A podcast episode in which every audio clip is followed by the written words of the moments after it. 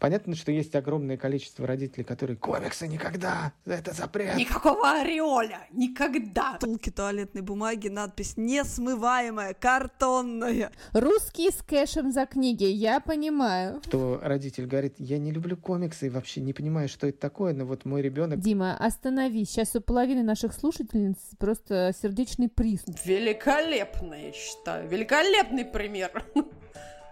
Здравствуйте, это подкаст «Мам, почитай».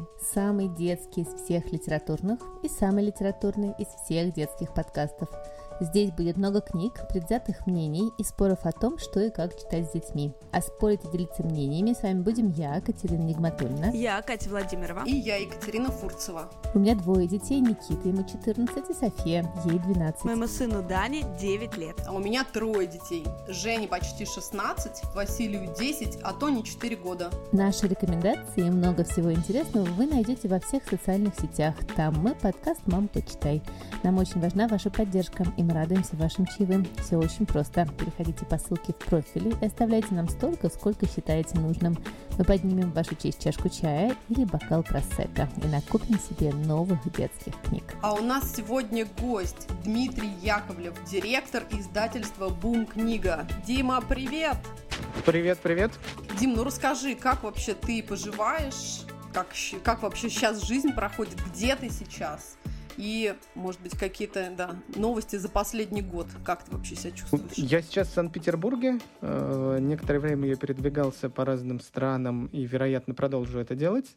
Хельсинки, Стамбул, э, Париж, угу. а до этого половину прошлого лета я провел в Риге. По понятным причинам. Где мы делали книжный склад э, Сейчас Класс. я, как я уже сказал, в Петербурге. Ну, угу. очень странное состояние, очень да, переменчивое понимаем. и нестабильное. Угу. Ну, несмотря ни на что, мы как-то мы пытаемся продолжать какую-то свою работу, издавать книжки, хоть и меньше книг. Есть некоторые сложности с выполнениями собственных обязательств, ну, в частности, там, выплаты роялти за рубеж, и тоже надо с этим как-то разбираться. Но благо у нас очень классные партнеры, которые идут нам навстречу и готовы там ждать. С некоторыми мы оговариваем возможность просто привести кэш. В чемодане. Русский с кэшем за книги, я понимаю. Да, безумные русские. Да, Возвращаемся назад. Как бы в 90-х так все и происходило в книготорговле, насколько я знаю. Слушай, да, вот это ощущение, что все куда-то как-то идет назад, да.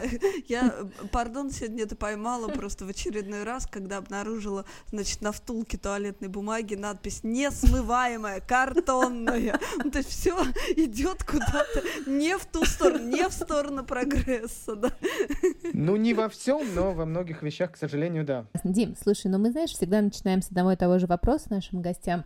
Расскажи, пожалуйста, какие книжки ты читал в детстве? Читал ли ты сам? Читали ли тебе родители? Из каких книг э, вообще ты состоишь детских? Вот это такой очень сложный вопрос, потому что, как мне кажется, ну, во-первых, каких-то вещей я не помню совсем. У меня детство как-то вымыто из памяти. А долгое время я вообще не читал. Ну, я помню, что читал папа. У меня есть какой-то обрывочное воспоминание, что читал папа. Угу. Возможно, это был Волков или Незнайка, вот что-то такое какой-то интерес к чтению у меня, наверное, появился лет в 12 или 13. Я помню, как я болел, сидел дома. Ну, в общем, от телека ты уже устал, и по телеку в то время не так много всего показывали, как сейчас. И... Звездный час, тебя уже стошнило, да, ты уже больше не можешь. Да, и, и почему-то так сложилось, что я взял и начал читать книжки Ремарка. Там у нас стояла какая-то подборка, но при этом я помню, что я их читал, но, опять же, у меня напрочь вымыты все сюжеты из головы.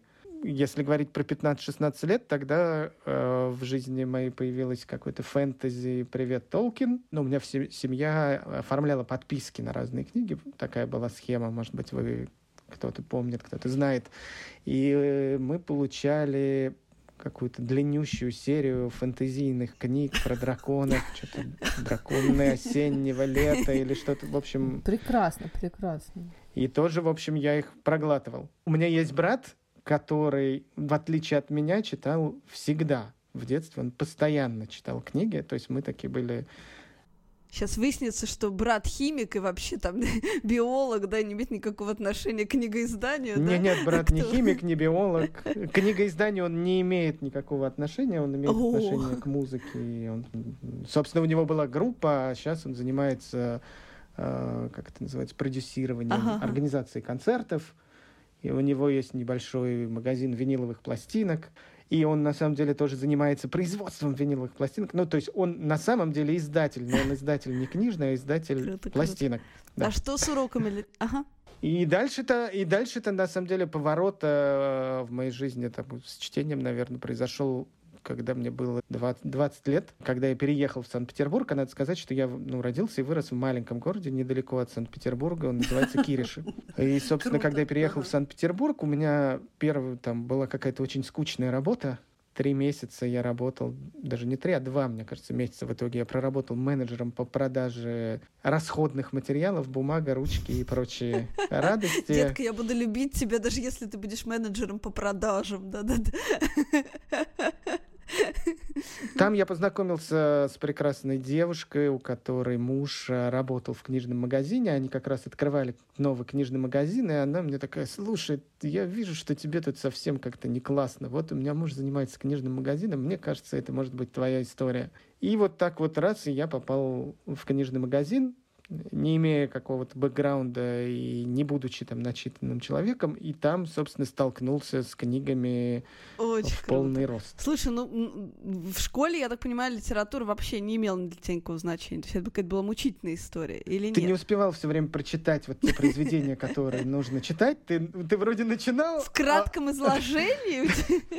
В кратком изложении я не читал, но ты типа начинаешь читать, а уже последнее занятие по этому произведению произведению, и ты такой, а, а ты все-таки читал учебник, и там были все-таки какие-то Великолепие, тезисы. великолепие. Это раз, а два, я помню, 10-11 класс, у нас прям происходили какие-то интересные дискуссии на уроках литературы, и ты, в общем, пытался вклиниться в тему дискуссии, даже ну, не прочитав полностью то или иное произведение, потому что часто эти э, дискуссии ну, как бы отходили от самого литературного произведения, а типа, а как поступили бы вы в этой ситуации, а как то и... Дим, а вот расскажи мне, пожалуйста, у меня пока не складывается пазл в голове, а как вот из человека, который был далек от книг, потом случайно попал в книжный магазин, получился издатель детских книг. Вот это где там мостик, что там произошло в твоей голове, что тебя так это все увлекло? Как так получилось? А, ну, надо сказать, что меня нельзя назвать э, издателем детских книг. это раз. Да, мы сейчас издаем детские книги, но я расскажу, как, как так получилось. Собственно, работая в книжном магазине, и я там сменил, по крайней мере, три магазина, я, конечно, увлекся всей этой книжной историей, вообще вот ага. книжной индустрией, мне так это было интересно. И я читал, ну, собственно, начал больше читать и наблюдал за читателями, за людьми, которые приходили, периодически встречался с какими-то авторами или встречался с издателями. И, ну, конечно, мне хотелось заглянуть подальше, вглубь, что ли, этого дела. И в один прекрасный момент э, я познакомился с ребятами из Канады, с франкоязычной Канады, из Квебека, с которыми мы много говорили как раз про франкоязычную культуру, литературу, кино, там, музыку. И вот там вот всплыли комиксы. Собственно, вот она, сфера моей деятельности. Да, и я как-то так, ну, для меня это было открытие, потому что я был полностью уверен на тот момент, что комиксы — это какая-то американская история, супергерои, и вообще это вот тол- только там да, мальчики и девочки в трико, которые э, могут да, растягиваться, не знаю, прыгать, перепрыгивать э, многоэтажки и так далее. Слушай, а вот я хотела как раз ворваться. Скажи, это была вот такая твоя первая встреча с комиксом? Или все-таки ты в детстве или в подростничестве тоже интересовался, любил что-нибудь такое, читал? Как ты вообще с комиксом столкнулся? Я не интересовался, наверное, но, безусловно, комиксы ко мне попадали в виде, там, не знаю, веселые картинки, там были рисованы истории А, а Б... Э, я помню, что у соседей у моих, у них были какие-то комиксы не на русском языке, возможно, польские или что-то такое, и мы их разглядывали, это было забавно, но нельзя сказать, что у меня была какая-то огромная любовь. Но я говорю, что никакого интереса большого комиксом никогда не было. А здесь вот мне просто показали, что они могут быть вот такие, такие, такие и такие, и вообще они могут быть абсолютно на разные темы и могут быть нарисованы абсолютно по-разному. И, и я не знаю, какой-то у меня был, ну, во-первых, интерес к французской культуре, а тут еще какой-то аспект, который ты себе вообще никак не представлял, и я вот в это дело занырнул. Mm-hmm. И начал вообще смотреть, что происходит в России с комиксами, и на момент, по-моему, 2003 года я нашел издательство в Москве, которое вот начало издавать комиксы, переводить с французского в классическом формате. Классический французский формат — это большие книжки, как такие альбомы, mm-hmm. э, где-то формата А4 или даже чуть больше. Как Тинтин. Да, как Тинтин, например, или Астерикс и Обеликс. Mm-hmm. И дальше я связался с этим издателем и говорю, Ревзя, давайте, мне так нравится, что вы делаете, но в Питере ваши комиксы я нашел, ну, там, в одном магазине, но совсем плохо они представлены, лежат в разделе искусства на самой нижней полке, никто их там не увидит. Давайте что-то попробуем с этим сделать. Это был мой первый заход, так сказать, на книжную индустрию. Я съездил в Москву, встретился с этим издателем, он ездил на кабриолете, такой был у него стоял Макинтош в офисе, все вообще супер красиво, но не знаю, через полгода он обанкротился, короче говоря. И потом выяснилось, что это он делал все не на свои деньги, и, в общем, все закончилось очень быстро, к сожалению. Особо ничего не вышло, и следующий заход случился в 2005 году. Я уже говорил про французскую литературу, и в какой-то момент мы тут всем моим семейством э, э, читали книжки, взрослые книжки Даниэля Пинака, его детективы про господина Малосена. И в какой-то момент, где-то в Москве я был, я наткнулся на его детские книги «Собака, пес и глаз волка». Да, самоката. И такой, да, и увидел книжки самоката. И увидел, что они вообще не похожи ни на что, что есть в книжном магазине, и я такой обалдел, и случился мой следующий заход, так же, как и в первом случае, я написал имейл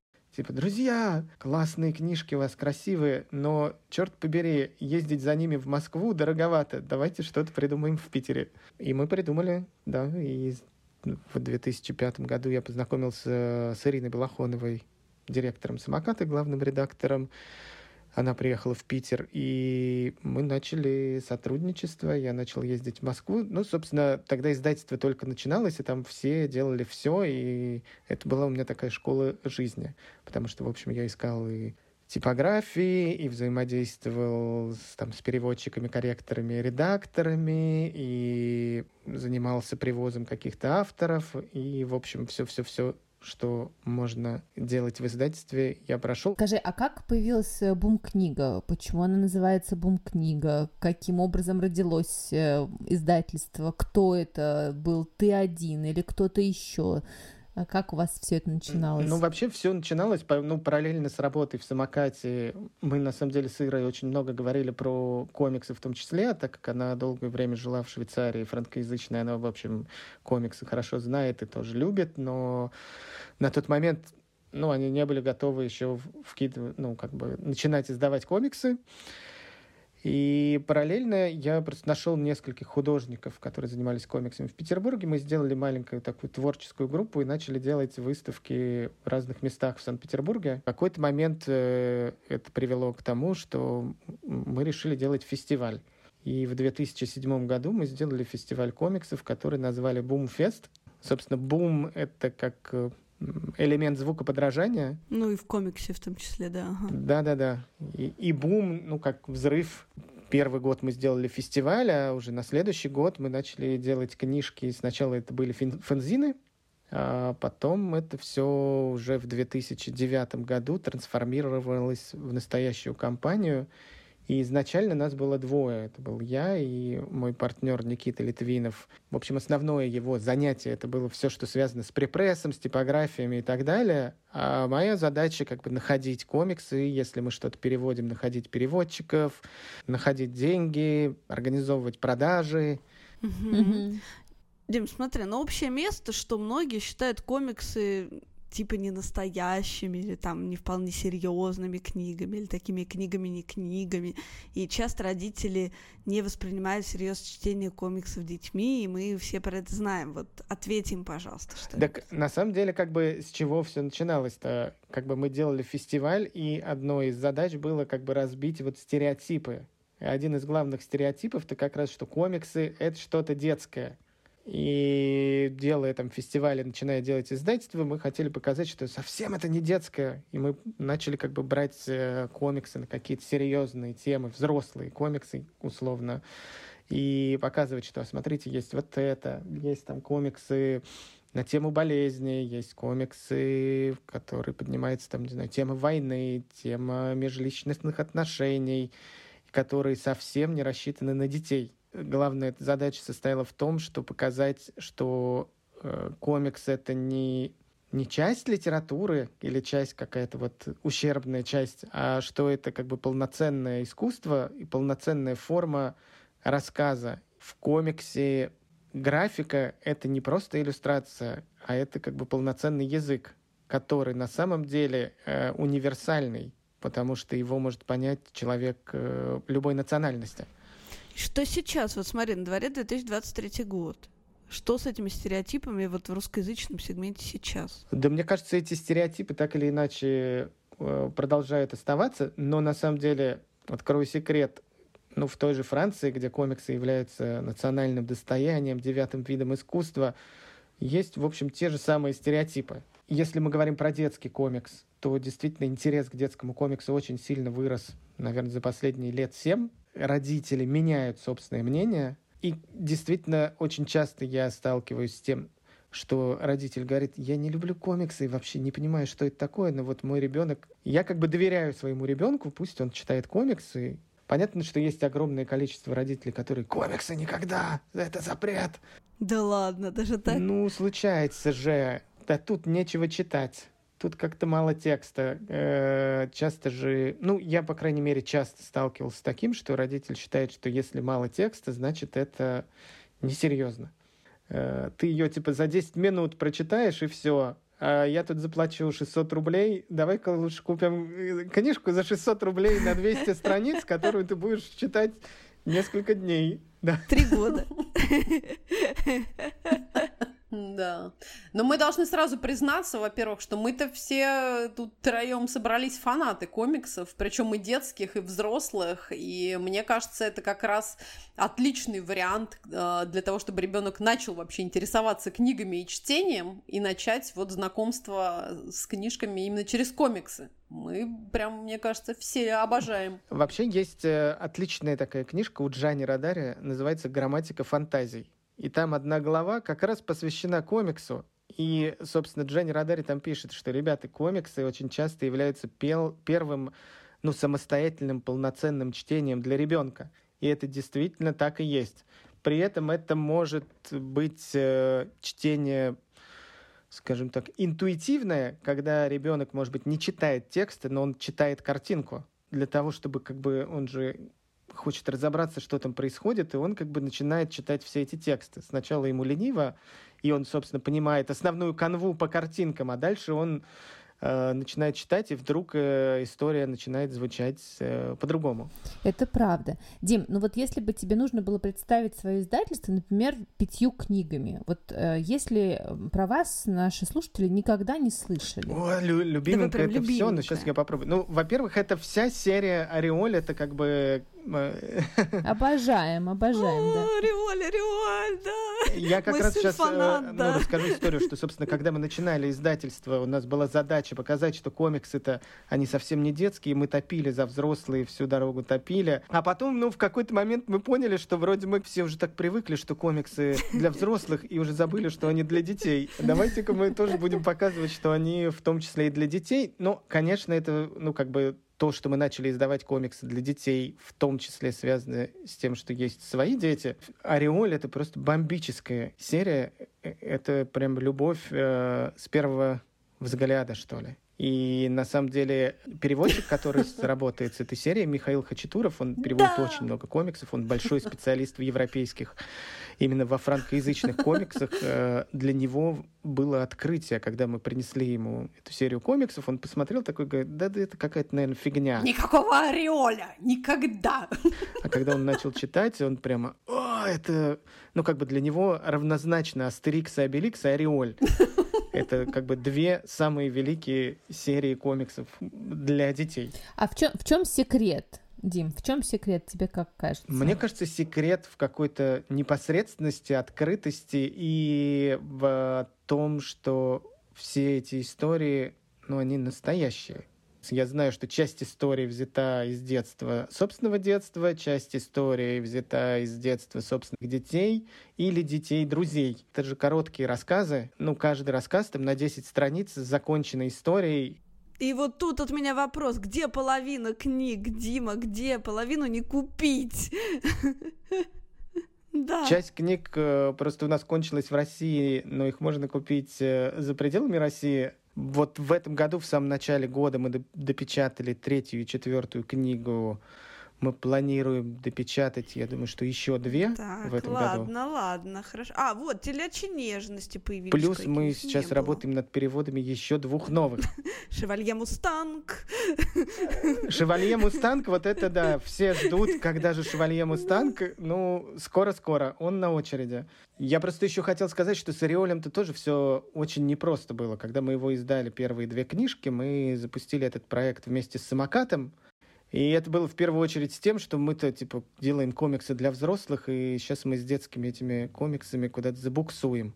А как нам казалось, что сейчас с самокатом мы прямо очень быстро раскрутим эту серию и так далее. К сожалению, так не вышло. И на самом деле, мне кажется, взлет Ореоля произошел с шестой, наверное, с синенькой книжки.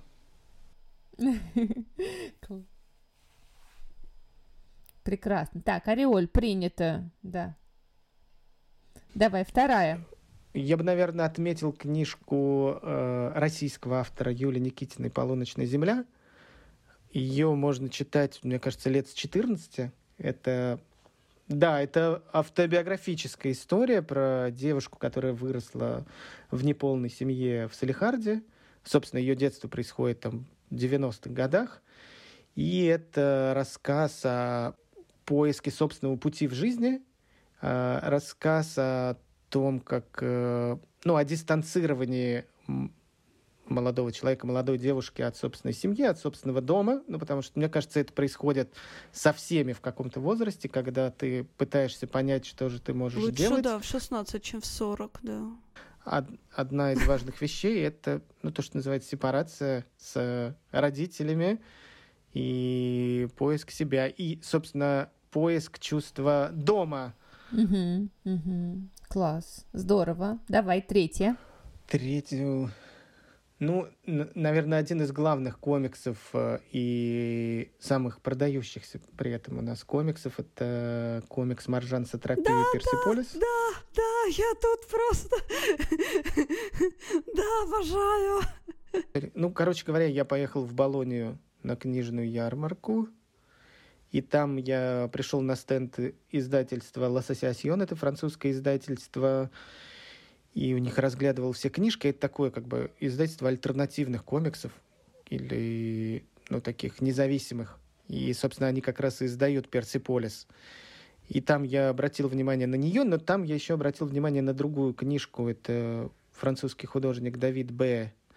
И книга по-французски называется «L'Ascension du Omal». И, собственно, тогда с ярмарки я утащил именно ее. Это комикс, который мы впоследствии издали, называется «Священная болезнь».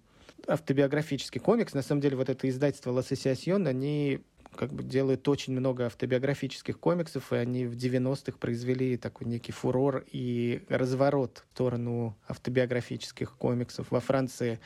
Собственно, эта книжка меня удивила своим графическим языком, а еще она удивила темой, потому что это история про мальчика, а, у которого старший брат болеет эпилепсией. И, собственно, с одной стороны, это история про а, взросление, а с другой стороны, это история про семью, которая пытается бороться вот с этой болезнью, используя традиционную, нетрадиционную медицину и, собственно, как эта болезнь оказывает влияние на взросление вот этого главного героя. Это у меня такой длинный заход. Я рассказываю про одну книгу, используя другую. Тогда же в том же издательстве я увидел книжку «Маржан Сатрапи Персиполис». Кто-то мне рассказал, что Давид Б. очень помогал Маржан мы привозили впоследствии Давида Б. с выставкой в Санкт-Петербург, и пока готовили эту выставку, ну, я очень сильно проникся его книгой, и мы решили, что мы обязательно должны издать эту книгу, а потом мы можем попробовать купить «Персиполис», потому что уже на тот момент, э, мне кажется, вышло, вышел фильм, и на тот момент, э, в общем, книжка была уже достаточно популярна. А так как это был какой-то там 2009 год,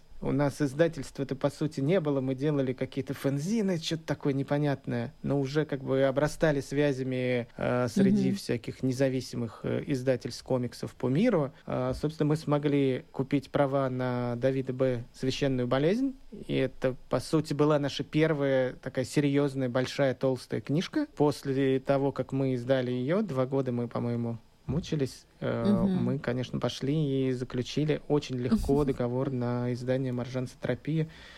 Вот такая судьба. А дальше... Ну и выше Пятое издание, есть, мне да. кажется. Пять раз мы ее печатали уже. Это, нельзя сказать, что это супер, супер огромный тираж, то есть там совокупный тираж 15 тысяч всего. Но эта книга, мне кажется, ты вроде читаешь, пугающе. вроде актуально на сегодняшней повестке, читаешь завтра, а она и завтрашней актуальна, и послезавтрашней, и ты постоянно как бы считываешь там какие-то вещи, которые да, да, вот да. они рядом происходят.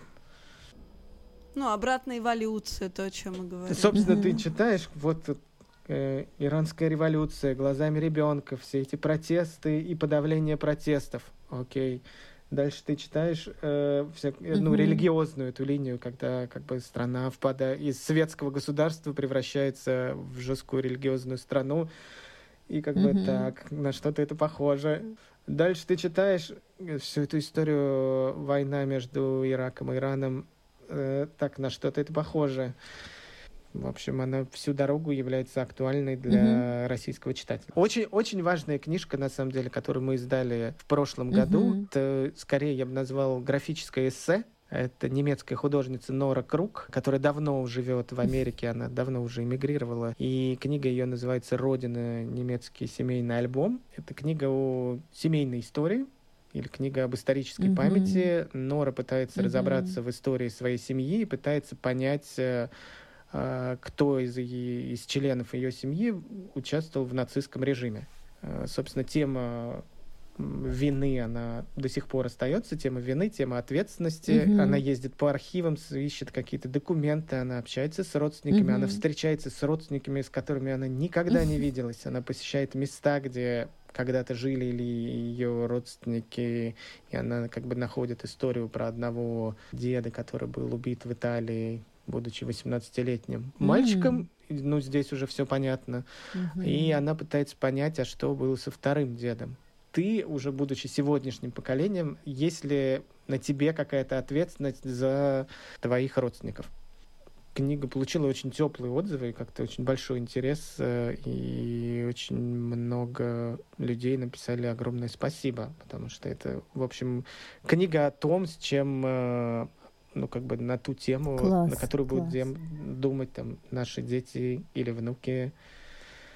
Э, этот разговор нас всех да. ждет. Слушай, а, а расскажи, пожалуйста, что сыновья твои любят и читают? У тебя же два сына.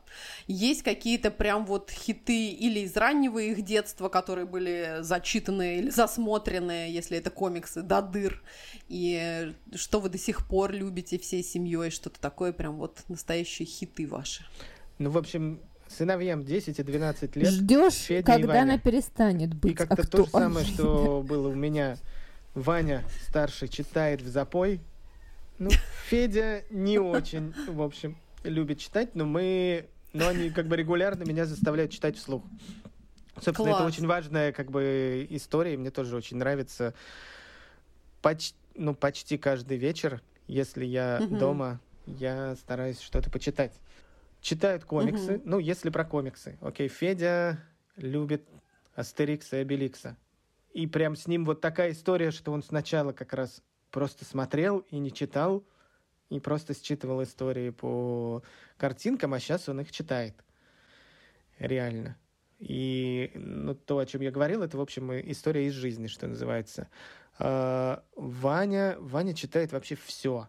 Он читает комиксы, и он, ну, понятно, Ариоль, Топчик, Астерикс, Топчик. А еще он очень любит комиксы, которые издают издательство «Пешком в историю», там про птиц, динозавров, там вот э, вот эти все. Еще он очень любит э, комиксы Тома Голда, хотя половину там не понимает, вот эти короткие стрипы. Том Голд, британский иллюстратор, автор комиксов, у нас сколько, шесть уже книжек его изданных. У нас есть сборники «Готовим с Кавкой», «Вы просто завидуете моему реактивному ранцу», «Факультет выноса мозга». Э, последняя вышла «Месть библиотекарей». Он рисует короткие комиксы уже много лет в газету «Гардиан», и они все как бы так или иначе связаны с какими-то культурными явлениями, часто с литературными героями или часто с книгами. Ну, ну, собственно, это, это комиксы не детские. Они, в общем, там нужно иметь э, определенный бэкграунд э, для того, чтобы считывать шутки, но Ваня фанат, он пере, перечитывает их там по 20 раз. Но на самом деле я могу сказать про обоих детей. Они перечитывают книжки постоянно, одни и те же. И есть книжки, которые они меня заставляют читать постоянно, который мне просто... Я такой, все, читайте сами, не хочу. Но есть некоторые книжки, которые приятно читать вслух, а есть какие-то, которые немножко бесят. Спасите. Очень они любят Артура Геворгизова, и я очень тоже люблю читать его книги, прям... И каждый раз я откуда-нибудь привожу какую-нибудь книжку новую, которой у нас не было. А, любят зверский детектив — но мне ну, не хочу я его читать, вот это как раз таки читайте сами. Ну, я прочитал один раз, и мне хватит, не хочу перечитывать. У меня есть одна очень любимая книга, которую я обожаю читать вслух. Это книга Жан-Клода Мурлева «Река, текущая вспять». Что еще? Так, про... Ну, про Ваню, правда, читает все. Я там, не знаю, взял книжку Жюль Верна с, с маленьким вот этим текстом, знаете, собрание сочинений, и как бы чешет. И он может сесть и читать, ну, как бы взять и за день прочитать книжку или за два. Очень много и быстро читает. И я прям удивляюсь, да. Дима, остановись. Сейчас у половины наших слушательниц просто сердечный приступ, который мечтает, чтобы дети их читали Жюль Верна, а они не читают даже... Ага. Да. Ну, слушайте, ну вот есть Федор, который ты давай читай, а он как бы не это ну, не-не, давай сам мне читай. Не заставляют отца. Э, Дим, а расскажи немножко про русских авторов. Вот э, э, народилось ли поколение прекрасных людей, которые э, рисуют в России ком- комиксы, пишут их? Вот, я сижу и, и просто врываюсь в чатик. Мы, мы фанаты. Я вот жду да, Александр Уткин и Гамаюн. Дима, давай пару слов. Мы, мы зафанатели просто с первых страниц. У, уникальная no, серия комиксов, сделанная российским автором Александром Уткиным «Сказки Гамаюн». Вышло уже два тома на русском языке, и не только на русском. И надо сказать, что изначально они были опубликованы в английском издательстве No World Press. Причем они выходили там маленькими книжечками, ну, в смысле маленькими, книжками большого формата на 40 страниц, э, а сейчас они издаются вот такими толстенькими томами, где, в которых, в каждом из которых объединено три истории – меня вот это потрясло, кстати, Дим, вот эта история про то, что это такая, ну, абсолютно наша русская культура, великолепная сказки, а изначально выходило все это на английском языке, а потом уже переводилось на русский. Это, конечно, великолепно, я считаю, великолепный пример. Оно вышло на английском? Потом вышла на испанском, да. потом вышла на французском, на французском и только потом и уже вышла потом... на русском языке. Ага, да, а это, мы это шок-контент. Да, мы и, рыдали. собственно, Саша, он же сделал такой, как бы, такую не знаю, вселенную, но полноценную вселенную на основе русских народных сказок, в которой можно, э, в общем, воротить, не знаю, хоть 20 томов. Но он в каждой книжке оставляет ну, такие зацепочки, и из этой зацепочки можно придумывать, как бы доделывать новую историю. И при этом они все, эти истории связаны между собой. Книжки еще можно читать не по порядку. Но самое удивительное, что с Сашей мы познакомились, мне кажется, это был, может быть, 2012 год, когда он пришел на ярмарке нонфикшн с этим проектом. Он его только начал, и он такой, смотрите, я вот хочу делать комиксы для детей в формате журналов, в формате сингла. Ну, то есть сингл — это такой журнальчик на скрепочке, 24 страницы, такой традиционный американский формат. И он показал, я говорю, да, классно, но я говорю, но мы тогда, мы маленькие, и мы топим за взрослые комиксы, если помните. я им говорю, да, все классно, но это как бы не для нас, у нас нет ничего детского, а еще формат синглов, это, лучше этого не делать, потому что ну, непонятно, как это продавать и, и так далее. Лучше делать формат полноценной книги. И спустя несколько лет я обнаруживаю, что раз и он начинает издаваться в Ноброу. Он познакомился с французским агентом, который продал его проект англичанам. И дальше я смотрел ну что вот выходят книжки, пишут. И я удивлялся, черт, а почему же никто не покупает права? Че, почему никто не покупает права? И я понимаю, что в какой-то момент мы такие, а давайте попробуем. Ну, мне кажется, типа, нам показалось, что мы доросли, и это классный проект, давайте попробуем, может, никто не купил еще права, и мы идем в No Bro Press. Вот так. И они говорят, да, права свободны. А для меня самое потрясающее, что вроде бы это детский комикс, но мы вот как родители, мы с Михаилом просто невероятно кайфуем, потому что, мне кажется, там столько всяких зацепок и отсылок к какой-то вот нашей такой э, культурной истории, не только сказочной, да, вот эти Баба Яга, Водяной и все на свете. Мне кажется, что я в этих комиксах вижу обложку Нирваны. Привет, привет через, там, я не знаю, какой-то... Э, э, мульты типа Король Лев, там еще что-то. Мне кажется, там столько отсылок к тому, что мы с вами, как родители, обожаем, знаем и любим, и явно мы с автором одного примерно возраста, и это, конечно, просто потрясающе, потому что ты каждый раз, вроде бы, читая комикс с ребенком, такой, о, да, ты пос... Да это же Нирвана, да точно тебе говорю, мы вот с мужем, да, постоянно друг друга, смотри, смотри, ты видел вот это? И, ну, то, что техника, конечно, потрясающая, нам очень нравится, у меня муж тоже фанат, а, он обожает японские всякие работы и комиксы. И ему кажется, что вот как раз в Гамаюне сам даже стиль, он такой вот очень какой-то удивительно интересный и почему-то отдает какой-то Японии тоже. Не могу ничего сказать про Японию, но надо сказать, что Саша работает традиционными, он работает карандашом. Он рисует карандашом, но дальше, понятно, он все в компьютер переводит, но, в общем, он работает живыми материалами. Это вообще, да, потрясно. Ага. И он, на самом деле, же еще много работает как дизайнер и так далее. И, например, э, как бы очень многие заголовки э, книг, которые были изданы в издательстве Абрика, Абрика Букс, ага, делал Саша. Да, да. Волчок тоже, да, по-моему, еще тоже, да. Волчок, может быть, что-то. Ну и, собственно, иллю- угу. иллюстрацией он тоже занимается. Класс, класс. Дим, ну вот мы сейчас э, в конце э, эпизода всем нашим гостям задаем еще тоже один такой наш э, стандартный сейчас вопрос. Скажи, пожалуйста, что тебя сейчас поддерживает? Сейчас все-таки очень непростые времена для всех нас. А вот тебя конкретно, как ты спасаешься, чем?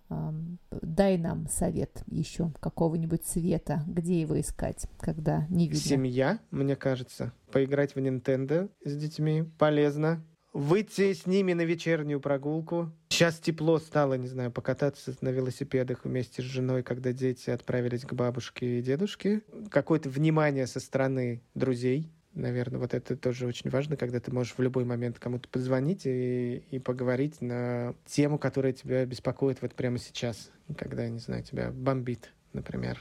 На самом деле, как бы очень помогает э, еще какие-то конкретные задачи которые ты можешь сделать и увидеть результат. То есть там у меня сейчас есть один фронт работ, который я делаю. Я звоню в русскоязычные книжные магазины, которые находятся в разных странах. Тут понятно, что результат сразу ты не видишь, потому что задача-то состоит в том, чтобы они все заказали у нас книжек и продавали их у себя в магазинах, но ты как бы общаешься с людьми, которые находятся где-то за тысячи километров. И, и это тоже результат, когда ты дозвонился, с кем-то поговорил, э, добыл контакт, Не факт, что он к чему-то приведет, но иногда случаются интересные разговоры. И вот недавно я разговаривал с девушкой из Австралии, у которой книжный магазин. Обычно просто эти разговоры, это типа 5-10 минут, с ней мы разговаривали 25, и она как бы рассказывала всякие истории, что у них там происходит, какие есть проблемы, что понятно, что они привозят типа вот эту классику, на которой выросли родители, ну это продается лучше, но они всегда везут современную литературу, которую безусловно сложнее продавать, но они ее любят, и они прям, ну видно, что она прям фанатка. Ну, достаем велосипеды, ищем на карте Австралию, покупаем Nintendo. Дима, спасибо тебе большое, печатайте много комиксов, пусть мы доживем все до момента, когда комиксов будет очень много, будут целые магазины комиксов у нас. И, конечно, с большим количеством и русских тоже авторов. Мы, мы ждем. Спасибо тебе большое, что ты пришел к нам. Спасибо большое, что пригласили. Очень приятно было с вами пообщаться. А это был подкаст «Мам, почитай». Я Катерина Нигматульна. Я Катя Владимирова. И я Екатерина Фурцева. Мы будем рады, если вы подпишетесь на наш подкаст, поставите нам 5 звездочек везде, где вы нас слушаете, а еще расскажете нам о ваших впечатлениях и книжных находках. Мы все-все-все читаем. А еще мы будем рады вашим чаевым. Просто проходите по ссылке в профиле, оставляйте ту сумму, которую считаете нужной. Задавайте нам вопросы, делитесь своим мнением и читайте комиксы Бум книги. До следующей недели. Пока. Пока. Пока.